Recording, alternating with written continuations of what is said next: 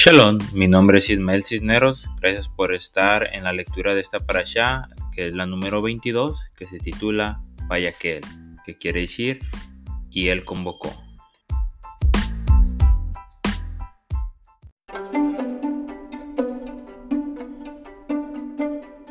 ¿Sabías que esta parasha es un repaso de las últimas tres que hemos estado leyendo referente al día de Shabbat, la construcción del tabernáculo, la sabiduría de Besaleel y Oliab y todo lo referente al lugar santísimo?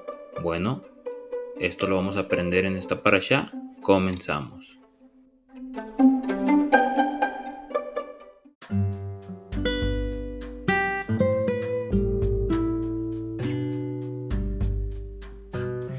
Shalom a todos, gracias por estar conectados en una parasha más. Bueno, esta parasha se va a tratar sobre básicamente un repaso de las últimas tres que hemos estado mirando y vamos a dar un repaso de qué realmente hemos estado estudiando en estas últimas tres.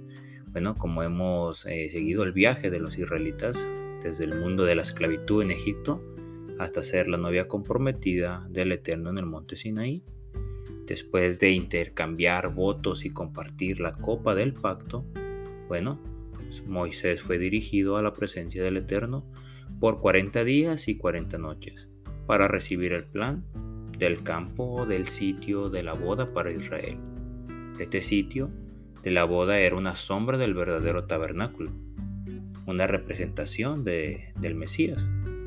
Pero muy pronto, como sabemos, la novia que es Israel rompió sus votos hacia el Eterno. Adulteró con otro Dios. Ya sabemos, como hemos escuchado en la parasha anterior, lo hizo con el becerro de oro. Y cuando Moisés se dio cuenta de esto, bueno, rompió las tablas del pacto en el mismo sitio en donde se había hecho los votos. Después de limpiar el campo y morir alrededor de 3.000 personas, como consecuencia del pecado, de la fornicación, los que permanecieron y sobrevivieron a la plaga vieron a Moisés de nuevo en la presencia del Eterno. El campo fue otra vez limpiado y purificado y el corazón de Israel de nuevo se presentó en alabanza al Padre. A través de la misericordia del Eterno, el pacto fue restaurado y Moisés volvió con un nuevo set de tablas escrito por el dedo del Eterno.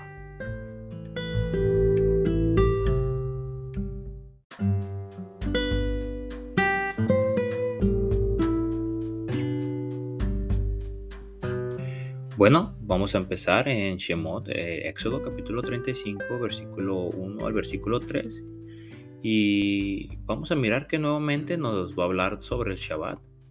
Qué curioso que llama la atención que aunque el día de reposo ya había sido ordenado, ahora Moisés vuelve al monte Sinaí con nuevas instrucciones después de ver perdonado el pecado de la idolatría y adulterio de la novia que fue por causa del becerro, la primera instrucción que da al pueblo de parte del Eterno es la observancia del día de reposo, el día séptimo de la semana, que viene siendo el día de Shabbat.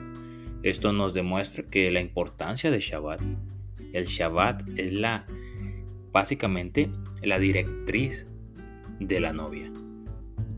Es llamado el anillo de compromiso, básicamente, que viene siendo la señal que identifica a la esposa y es la prueba de que de quien observa el Shabbat es quien posee esta señal. Básicamente está aceptando ser la esposa del Cordero.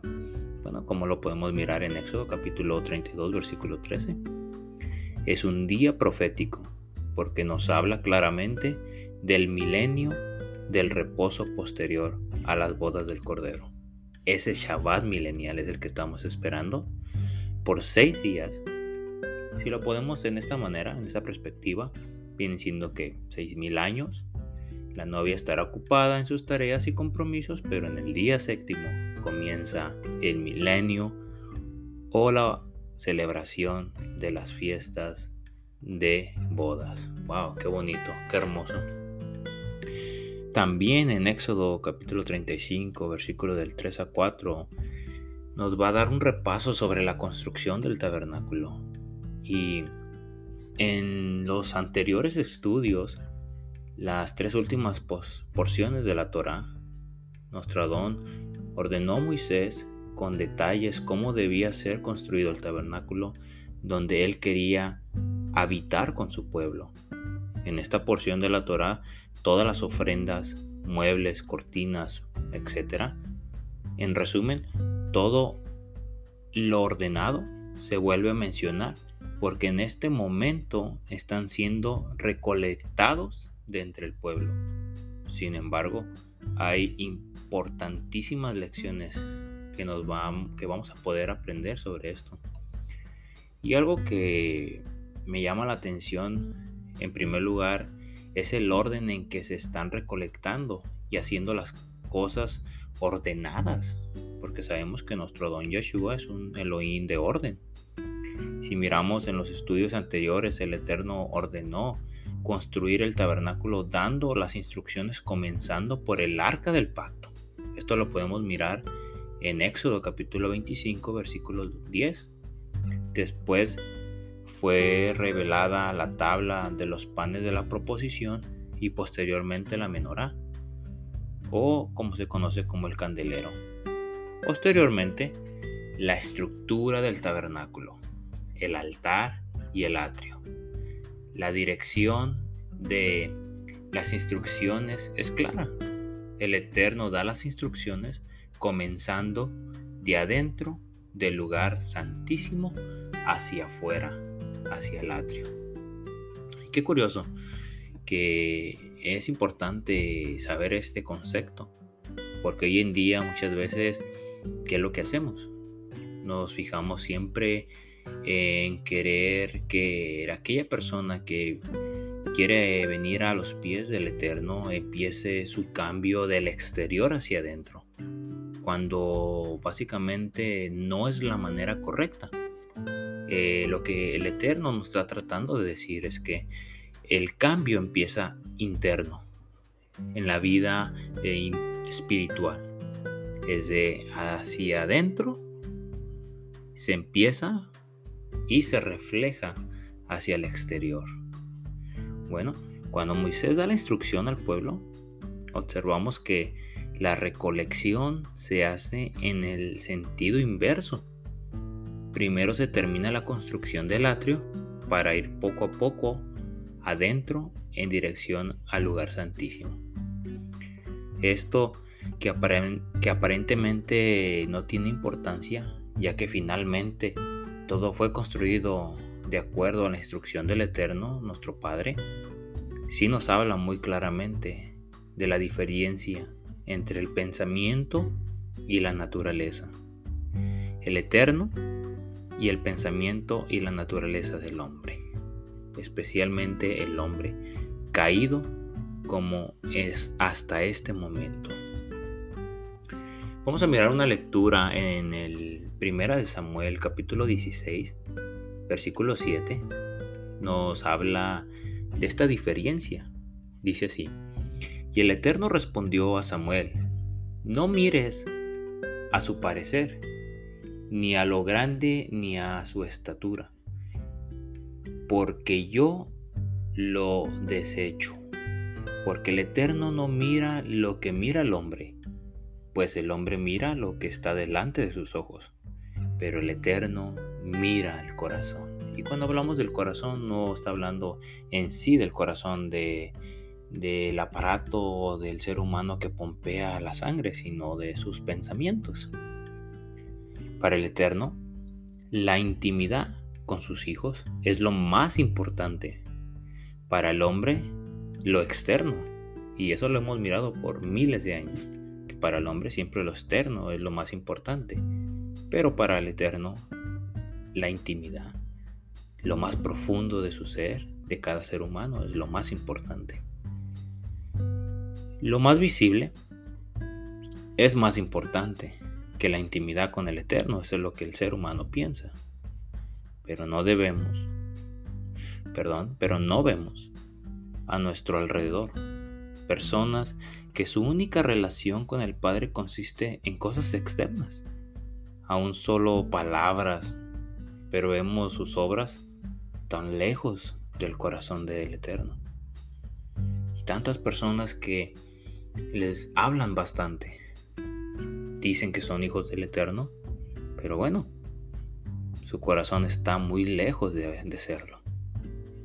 Sus, sus dichos no dejan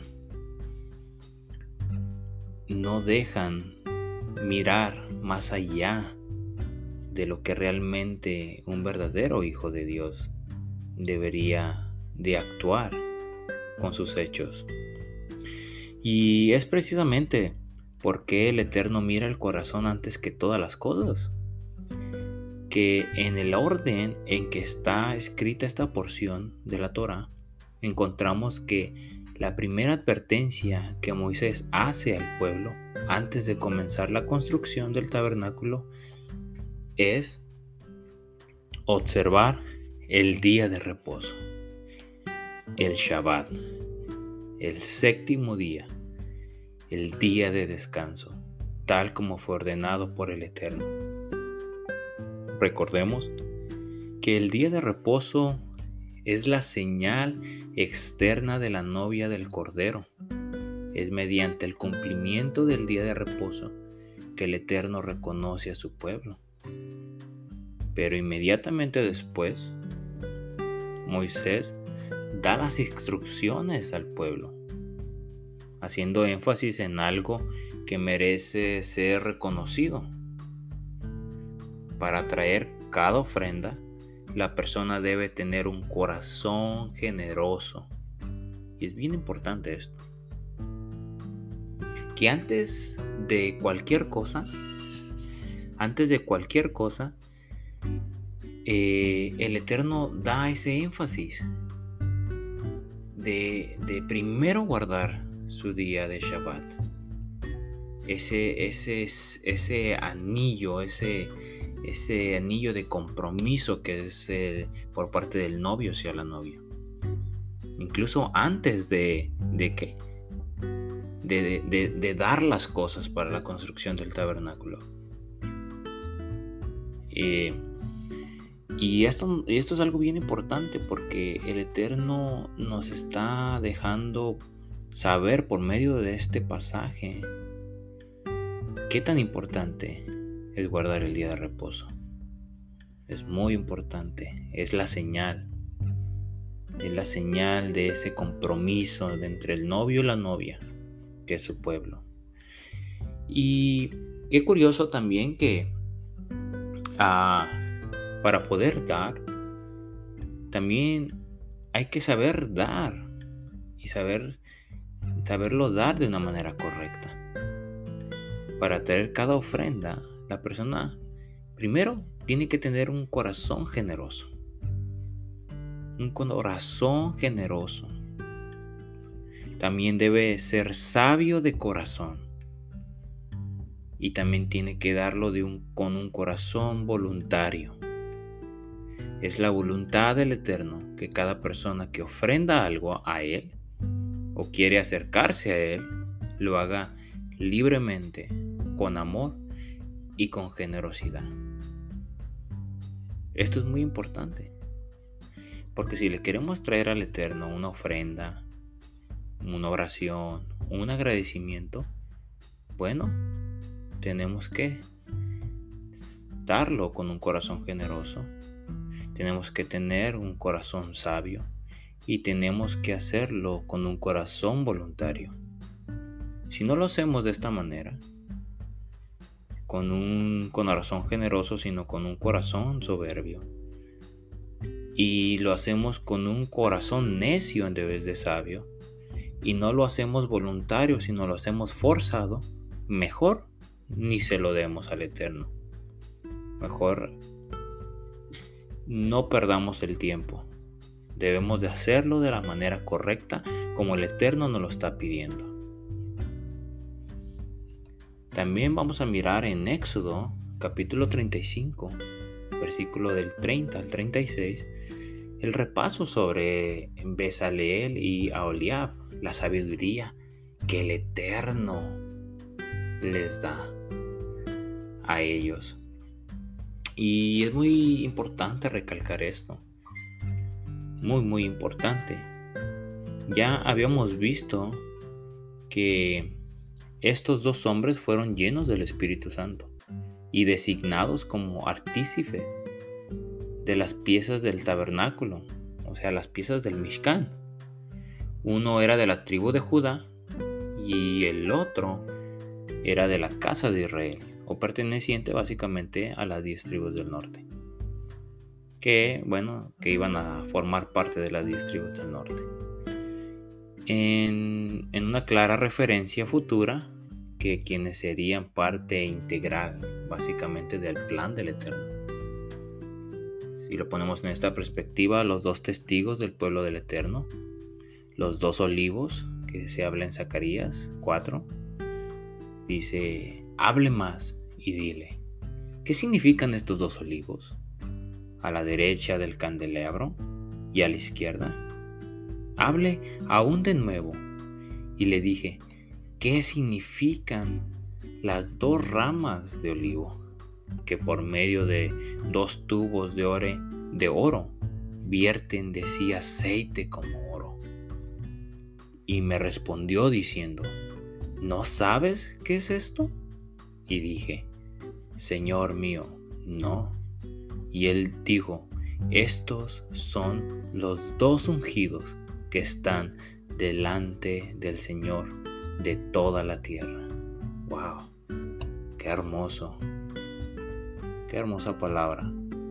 También en Éxodo capítulo 36, eh, del versículo 8 al 38, vamos a mirar un repaso también sobre el tabernáculo.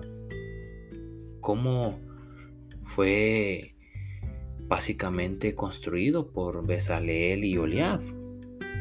O sea, cómo congregaron ellos a quienes poseían las habilidades especiales para trabajar con, con su labor y siguieron al pie de la letra las instrucciones del Eterno. Dice en el libro de Mateo capítulo 5 versículo 18, porque de cierto os digo que hasta que pasen el cielo y la tierra, ni una jota y ni una tilde pasará de la Torá hasta que todo se haya cumplido. Todo en el tabernáculo representa el tabernáculo celestial y a Yeshua, que es el esposo. Recordemos que uno de los materiales importantes que se pidieron para la construcción del Mishkan, del tabernáculo, fue la madera de acacia. Y esto es muy importante, porque a veces no ponemos atención en los materiales que se utilizaron y su significado. Y es muy importante porque nos está representando a nosotros. Eh, cada tipo de material representa algo en específico. Y esto es algo, ¿por qué? Algo que debemos nosotros de entender porque nos está hablando de una profecía a futuro. Básicamente, la madera de acacia representa la humanidad y el oro. Recordemos que eh, la madera de acacia fue cubierta por oro, oro puro. Entonces la madera de acacia representa la humanidad y el oro representa la divinidad. Ahora noten que la mayoría de los muebles del tabernáculo están hechos de acacia, recubierta con oro, que representa la redención y el cubrimiento de, de nuestra naturaleza con la pureza de Yeshua. Los colores de las cortinas también representan a Yeshua y su naturaleza. Cada cosa que estaba en el tabernáculo, cada cosa representaba a nuestro don Yeshua. Todo lo representaba a él. Todo. Por eso todo eso es una sombra de lo que había de venir. Todo lo representa a él. El color azul representa la naturaleza celestial. La púrpura representa la realeza y el carmesí su sacrificio. Y estos colores fueron los que fueron utilizados en el Mishkan, en el tabernáculo. El lino blanco habla de, de su pureza. La plata significa su redención y el cobre su fuego purificador. En cada pieza del tabernáculo encontramos siempre a Yeshua, como se conoce en la cristiandad como Jesús. Todo el tabernáculo siempre está impregnado de Yeshua. Cada simbolismo, cada detalle es una representación de aquel que iba a venir en un futuro a rescatarnos. El tabernáculo es una figura básicamente de nuestro corazón, que debe ser hecho a imagen del Eterno. Esto es bien importante poderlo entender. Que ese tabernáculo ahora somos nosotros, ya no es el lugar en sí físico. Ya no son las cuatro paredes eh, donde el Eterno usualmente moraba. No, ahora Él mora dentro de nosotros, en ese tabernáculo que somos nosotros. Y ahora depende de nosotros que el Eterno more dentro de nosotros. Porque tenemos que hacernos una pregunta. ¿Realmente nosotros cumplimos con los requisitos de ese Mishkan, de ese tabernáculo dentro de nuestras vidas? ¿Realmente tenemos la madera de acacia? ¿Lo tenemos recubierto por oro? ¿Tenemos los colores de la realeza? Tenemos el púrpura, tenemos el azul, tenemos el carmesí, tenemos el lino blanco, tenemos todos esos metales preciosos que se utilizaron para la construcción de ese tabernáculo. Porque si no los tenemos, que se nos prendan las alarmas porque tenemos que trabajar duro para poder construir ese Mishkan dentro de nosotros, ese tabernáculo, para que la presencia del Eterno, el Ruach HaKodesh, more dentro de nosotros. Y que no esté a, que no esté a un lado de nosotros, que no esté en medio de nosotros, sino que more dentro de nosotros y que sea su Espíritu Santo, su Ruach HaKodesh, quien nos guíe a toda verdad y a toda justicia y esto es muy importante. En Éxodo capítulo 37, versículo del 1 al 9, vamos a, mirar sobre el lugar santísimo, el tabernáculo que básicamente el tabernáculo que estaba adentro. O sea, el lugar santísimo. Recordemos que estaba el lugar santo y estaba el lugar santísimo, donde estaba la presencia del Eterno.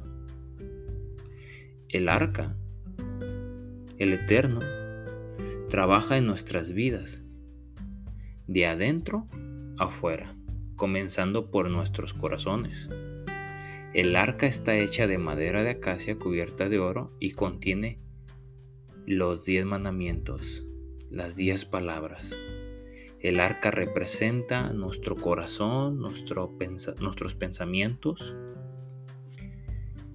Y el propiciatorio, una de las razones por las que poco entendemos el valor espiritual del propiciatorio es porque la traducción al español no nos da ninguna claridad. En inglés la palabra usada para el propiciatorio se dice en inglés Mercy Seat, que quiere decir silla de misericordia. Era hecha de una sola pieza de oro puro, que representa el carácter celestial que posee. Recuerden que el arca era de madera de acacia, o sea, la naturaleza humana, cubierta de oro, protección o purificación del Eterno, pero la silla de misericordia o básicamente el propiciatorio era de oro puro. ¿Qué quiere decir esto? que el propiciatorio solo le concierne al Eterno. Ahí no hay una dualidad o una combinación de materiales, no. Es de oro puro porque solamente le concierne al Eterno. Ahora, el propiciatorio estaba situado encima del arca. El nombre viene de la palabra hebrea caporet, lo que se le llama como propiciatorio. Viene de la palabra hebrea caporet, que proviene a su vez de la raíz coper, que significa compensación, cubierta, pero también significa rescate. Esta palabra fue traducida como propiciación. Esto lo podemos mirar en Romanos capítulo 3 versículo 25. Pero el verdadero significado fue establecido en el Tanakh o en el Antiguo Testamento. O sea, básicamente las leyes del Eterno deben ser cubiertas o rodeadas por su bendición, por su bendita sangre y solamente después de este rescate por gracia, es puesto el propiciatorio en el lugar santísimo. El propiciatorio, o como se traduce en inglés, la silla de misericordia, es el lugar que el sumo sacerdote debe rociar con sangre. La silla de misericordia y el arca forman una unidad una sola unidad. Nuestra aproximación al Eterno debe ir siempre seguida de su cobertura, de ese caporet. Ahora, entonces la Torah, las enseñanzas y mandamientos del Eterno, y básicamente, y su gracia, están siempre unidas. La ley, su Torah, sus mandamientos y su gracia van siempre unidas. No son dos distintas, como hoy en día se ha dicho. La ley es una y la gracia es otra. La ley es del pasado, la gracia es del presente. No. La ley, que son sus enseñanzas y sus mandamientos, ese esas instrucciones de vida para el ser humano van acompañadas de gracia. Están siempre unidas. Así como el propiciatorio con, con el con este con el Mishkan, con el tabernáculo. Van van unidas. Y, y esto es algo bien importante que debemos nosotros entender. Ahora, el propiciatorio o la silla de misericordia es en el lugar que el sumo sacerdote básicamente tenía que ahí rociar la sangre. Ahora, esto representa nuestra aproximación hacia el Eterno. Y sabemos que el Eterno siempre es el que nos cubre. Y es el que nos cubrió. Y el que nos sigue cubriendo hasta el día de hoy. Ahora, los dos querubines que son representación básicamente de las casas de Israel, los testigos del plan del Eterno, la casa de Israel, descendientes de las diez tribus del norte, y los gentiles que han recibido a Yeshua en sus vidas y son hechos parte de Israel. Y esto es importante saber, que, que el Eterno en su plan divino, Él ya tenía contemplado aquellos que no eran parte en sí sanguíneos del pueblo de Israel pero él ya los tenía contemplados en su plan divino de redención. Pueden ver aquí nomás cómo estábamos tan equivocados con la idea de que el Antiguo Testamento es la ley y el Nuevo Testamento es la gracia. para aquellos que todavía no creen o no quieren aceptar esta verdad bíblica, bueno, les voy a les voy a hacer un reto. Que busquen en su Biblia en el Viejo Testamento, a lo como se le llamó el Viejo Testamento, que me puedan o que puedan y siquiera por lo menos encontrar un versículo del Nuevo Testamento en donde se hable que la salvación es por obras, por cumplir estrictamente la, ley. Y se lo voy a dejar de tarea para aquellos que nos escuchan, donde dicen que ya no es por ya no es por obras como se hacía por la ley antes. Porque yo hasta el día de hoy no he encontrado ningún versículo donde diga que por ah, hacer ah, o cumplir las obras de la ley, eh, básicamente ah, vayamos a ser salvos. Entonces, bueno, esto se lo vamos a dejar de tarea. Porque sabemos que sin derramamiento de sangre, básicamente, la cobertura, desde la construcción misma del tabernáculo, el plan es claro. Obedecemos por amor y para ser un pueblo apartado y especial, que significa santo, Kadosh, pero no podemos llegar a la presencia del Eterno sin el cubrimiento de la sangre y la figura de Yeshua, que es el que nos cubrió, el que nos redimió por medio de su sangre.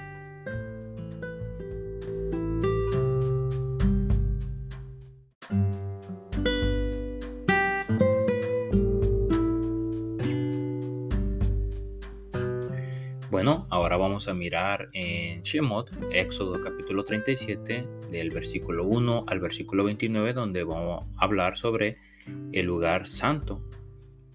Bueno, eh, en el lugar santo estaba separado por el lugar santísimo por medio del velo, el mismo que fue roto de arriba hacia abajo.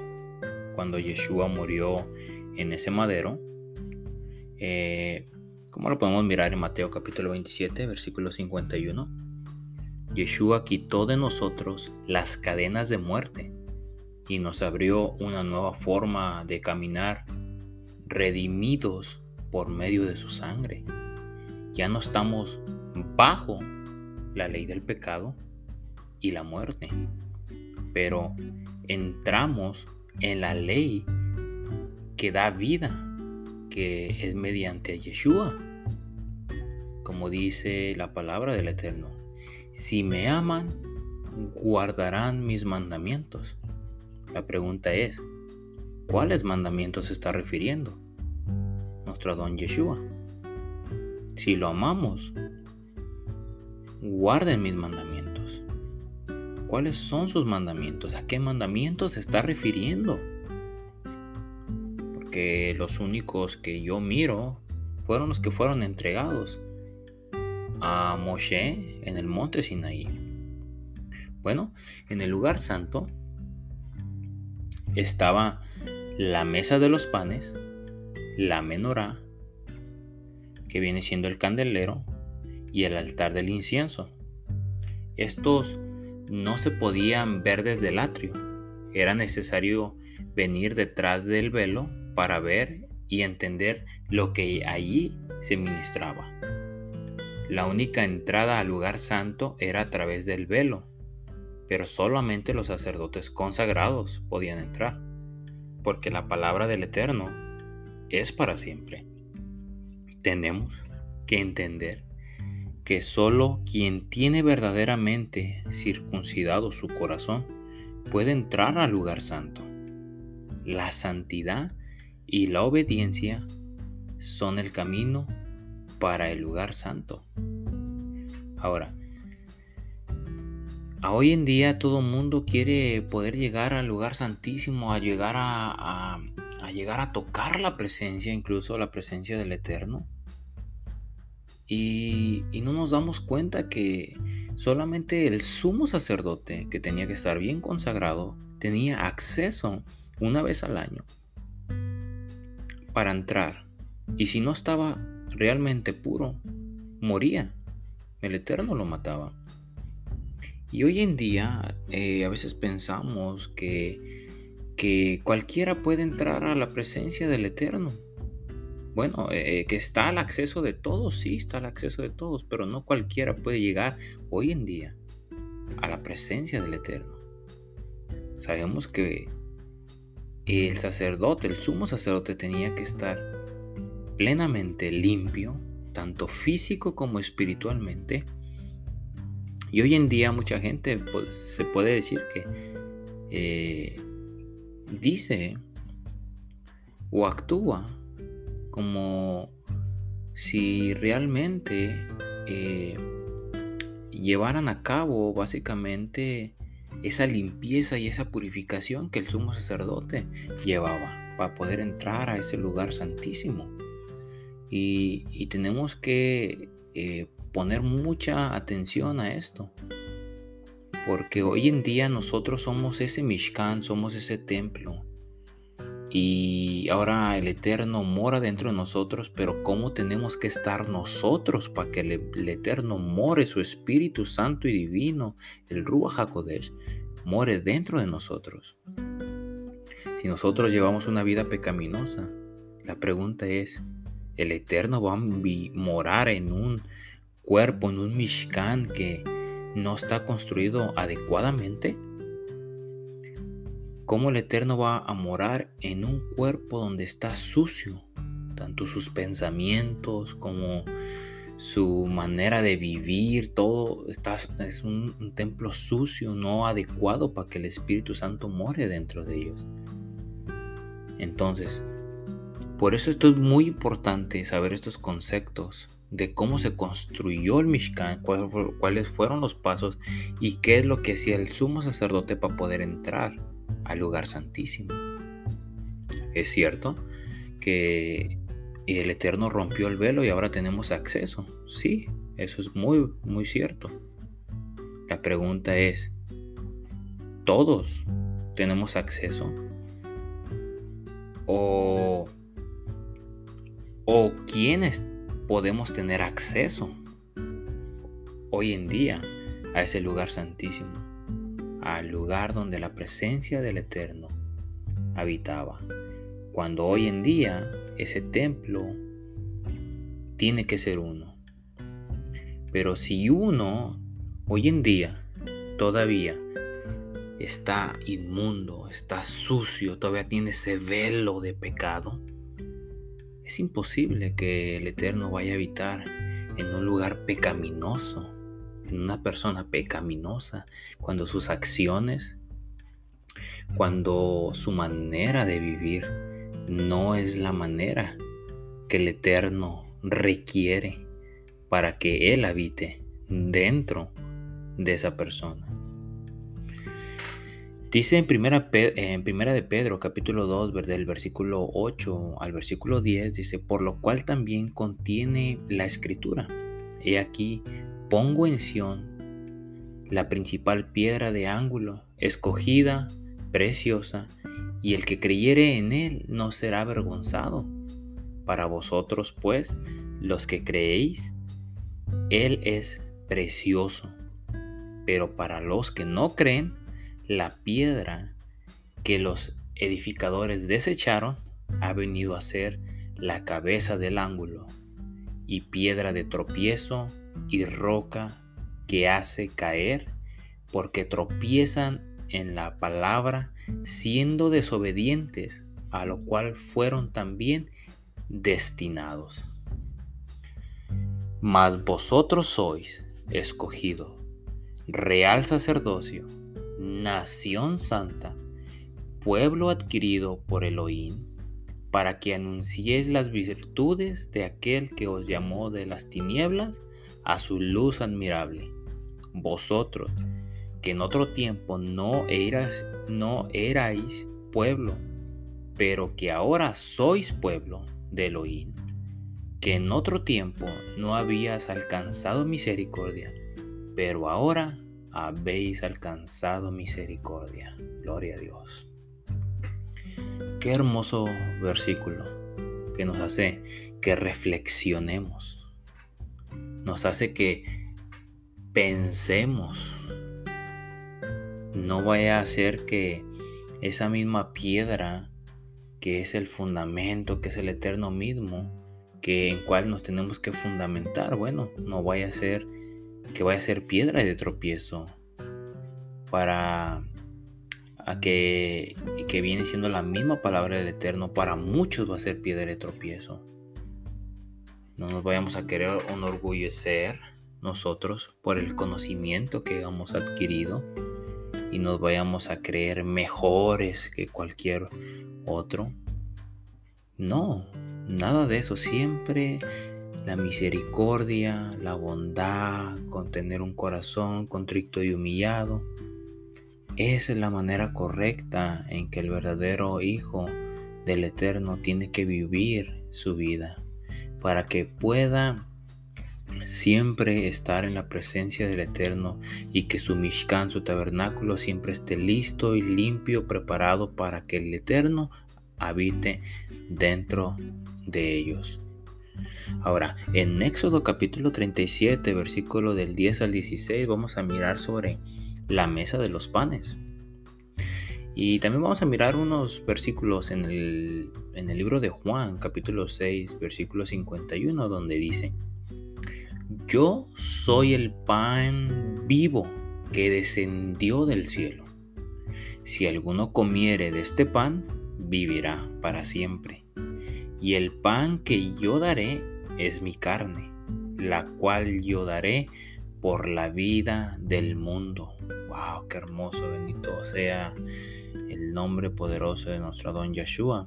También en el libro de Juan, ah, capítulo 6, versículo 48, eh, también lo menciona. Dice, yo soy el pan de vida. El pan del Eterno, básicamente está hablando de, de Yeshua. En Éxodo capítulo 37, versículo del 17 al 24, va a hablar nuevamente sobre la menorá.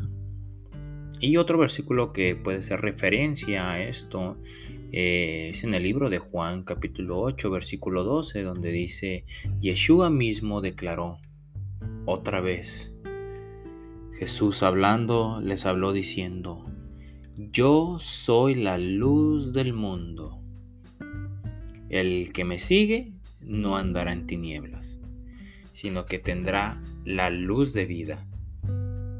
Y más adelante, en el mismo libro de Juan, capítulo 5, perdón, capítulo 9, versículo 5, dice, entre tanto que yo estoy en el mundo, luz soy del mundo. Gloria a Dios.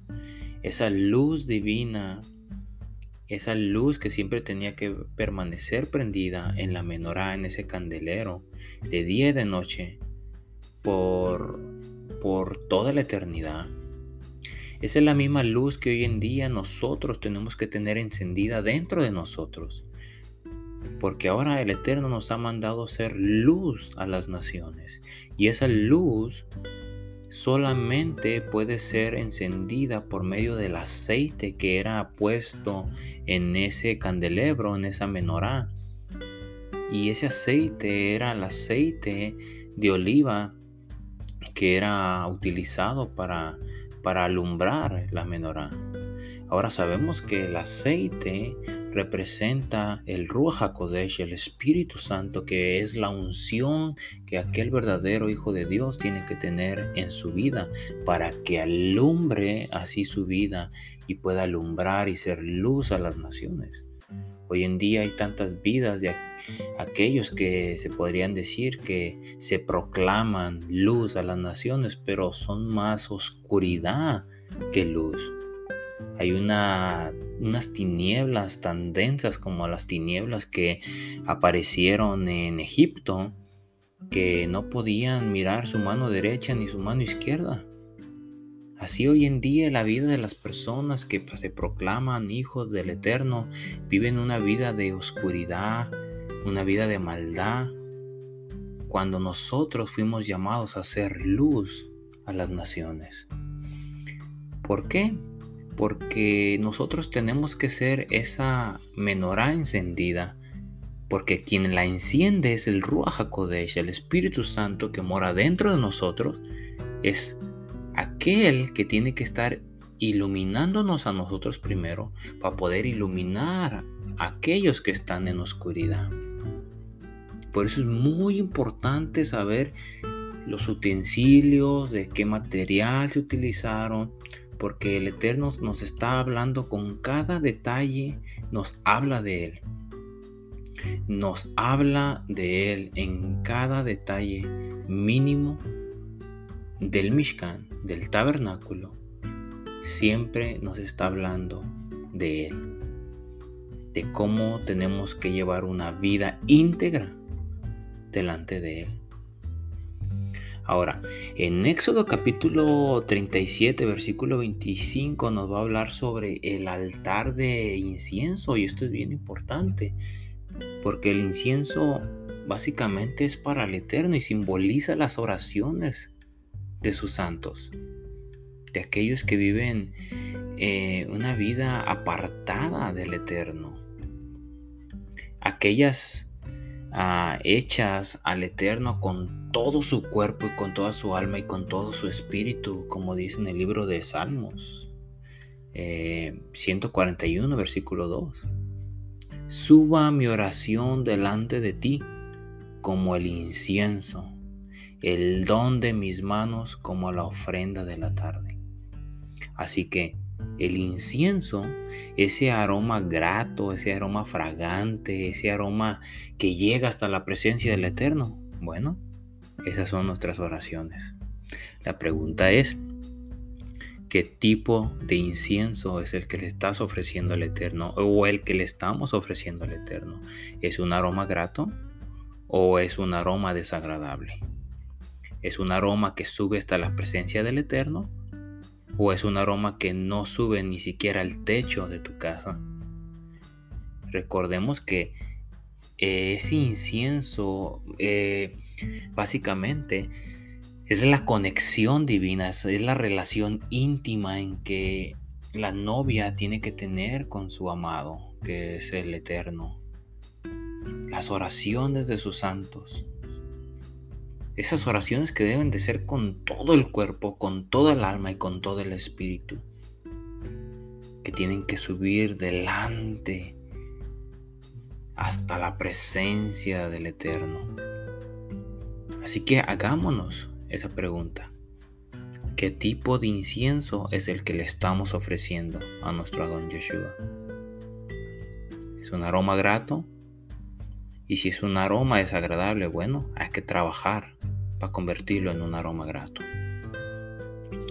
En Éxodo capítulo 38, eh, versículo 1, bueno, va a hablar sobre el altar del holocausto.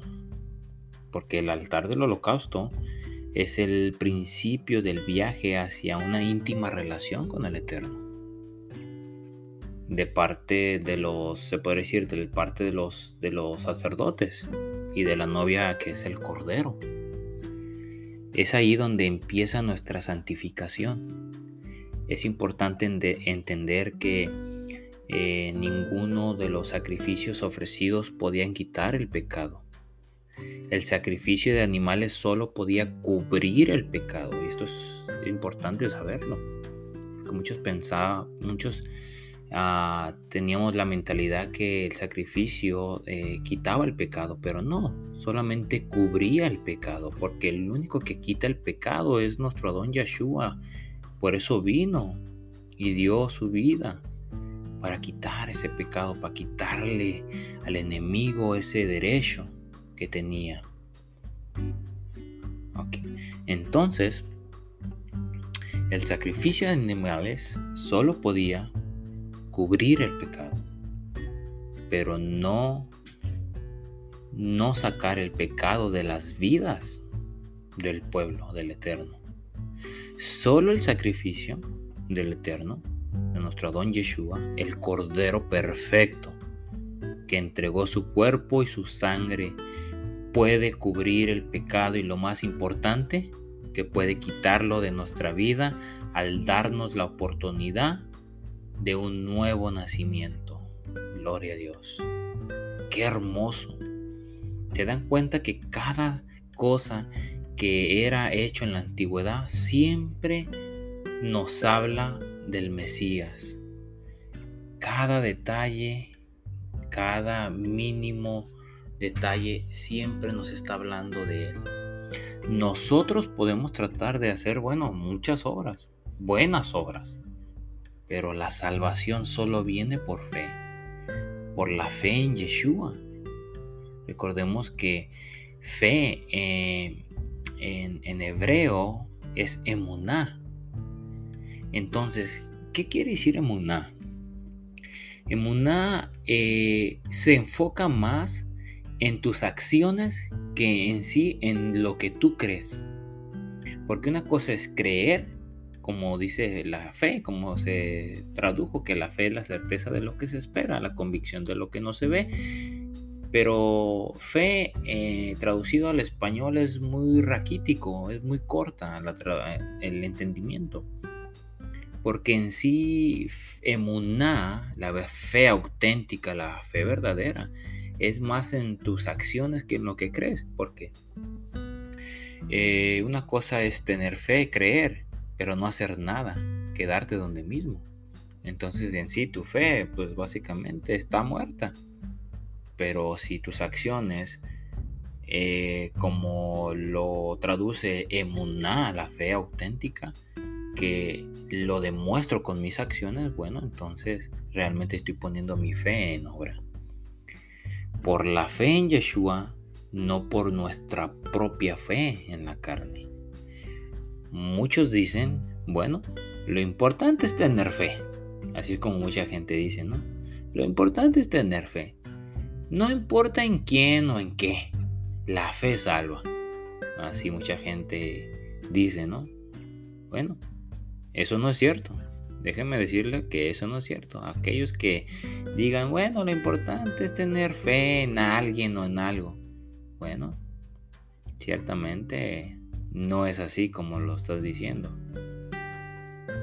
Yo creo que necesitaría mejor escudriñar las escrituras para ese tipo de personas que tienen ese tipo de mentalidad. Porque solo la fe en Yeshua y su fidelidad, bueno, puede salvarnos. La tendencia del hombre es tratar de crear una serie de reglas para, para salvarse. Pero solo la obediencia a Yeshua nos permite estar abiertos por su redención y su salvación. Hoy en día la gente se crea sus propias ideologías, sus propias religiones y piensa que como está siguiendo su propia religión, bueno, va a ser salvo, ¿no? Porque está siguiendo su propia filosofía humana y piensa que si, no, yo no mato, yo no tomo, yo no me meto en problemas con mi prójimo, bueno, piensan que ya la tienen hecha. Bueno, la palabra de Dios me dice otra cosa. Así que yo les recomendaría a ese tipo de personas que se, se deberían de ponerse a escudriñar la palabra y pedirle revelación al Eterno para que les revele realmente si lo que están pensando es lo correcto o tal vez el Eterno tiene algo mucho mejor para que tengan una vida recta y una vida en santidad. Bueno, ahora recuerden que nadie de, desde él mismo, desde Génesis, fue salvo por cumplir los mandamientos. Jamás ha existido la salvación por obras, eso jamás. La historia de la dispensación de la ley y la dispensación de la gracia para el Nuevo Testamento, eso es falso. Eso es más falso que, que, una moneda de tres pesos. Eso no, no es así. No es así. Recordemos que la ley es, es eh, la, la instrucción, es lo que te, lo que te rige en esta vida. es el instructivo para el ser humano. Entonces, si el ser humano no tiene un instructivo, bueno, entonces no va a saber cómo conducirse. Y por tal, puede echarse a perder y puede descomponerse. Bueno, ahora en Éxodo capítulo 38, versículos 9 al 20, va a hablar sobre el atrio. Y también hay una referencia que podemos mirar en Apocalipsis capítulo 21, versículo 3, donde dice, y oí una gran voz del cielo que decía, He aquí el tabernáculo de Elohim con los hombres, y él morará con ellos, y ellos serán su pueblo, y Dios mismo estará con ellos como su Elohim, como su Dios. El Eterno tuvo en su corazón desde el principio habitar con su creación Gloria a Dios, qué hermoso. Es por eso que se reveló a sí mismo en el Sinaí y después como su palabra.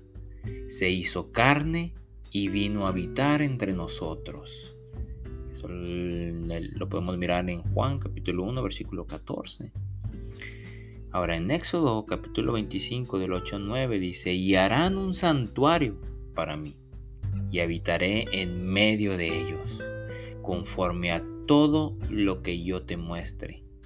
El diseño del tabernáculo y el diseño de todos sus utensilios, así lo haréis. Primero estaban, estaban Moisés y Yeshua. Después, Yeshua en la carne, en la tierra, y hoy está con nosotros a través de la presencia de Yeshua en nuestras vidas por medio de la palabra del Ruach HaKodesh, del Espíritu Santo. Y en el futuro volverá Yeshua para reinar para siempre. La entrada al tabernáculo era a través de Yeshua. Inclusive en el tiempo del desierto, el atrio solo tenía una sola puerta. Yeshua dijo, yo soy la puerta. Eso lo podemos mirar en Juan capítulo 10, versículo 7. La primera puerta de la entrada al tabernáculo se llamaba el camino. Mira qué curioso. El camino, así se llamaba la puerta del tabernáculo. Y esa puerta es la puerta que el Yeshua, Jesús, nos menciona cuando Él dice, yo soy la puerta, solamente hay una. Y esa puerta se llamaba el camino. La puerta para entrar al lugar santo se llamaba la verdad. Ah, qué curioso. Y en la entrada al lugar santísimo se llamaba la vida. Yeshua dijo, yo soy el camino, la verdad y la vida. Yeshua estaba diciendo que él mismo era el tabernáculo y para todos los que creemos en él, él es vida. Gloria a Dios. ¿Se dan cuenta? ¿Se dan cuenta cómo el Eterno por medio de su palabra, cuando la escudriñamos, realmente podemos sacar el contenido valioso sin tratar de interpretar a nuestra manera, de forzar versículos a nuestra manera para que la palabra de Elohim diga lo que uno quiera decir. No, la palabra de Dios se interpreta por sí sola. No necesita ayuda del ser humano. La palabra dice que es viva y eficaz y más cortante que espada de dos filos. La palabra de Dios se, se interpreta por sí sola. Recordemos que la palabra de Dios es Dios mismo y no necesita de nadie para poderla interpretar, mucho menos reinterpretar a su modo. Así que recordemos que dice el Eterno, yo soy, yo soy el camino, la verdad y la vida. Básicamente estaba hablando del tabernáculo, del tabernáculo, que Él es el único que podemos entrar por medio de esa puerta. Así que pongámonos a meditar, a reflexionar en nuestra vida. Pongámonos a cuentas con el Eterno. Hagamos un conteo de nuestras acciones y empezar a ponernos en una balanza para poder ir desechando y quitando de nosotros lo que no le gusta al Eterno. Así que yo les animo que sigamos adelante, esforzándonos en el camino del Eterno, en, escudriñar la escritura, no en leerla, en escudriñarla y mirar realmente el contenido valioso que el Eterno tiene para nuestras vidas. Que el Eterno los bendiga.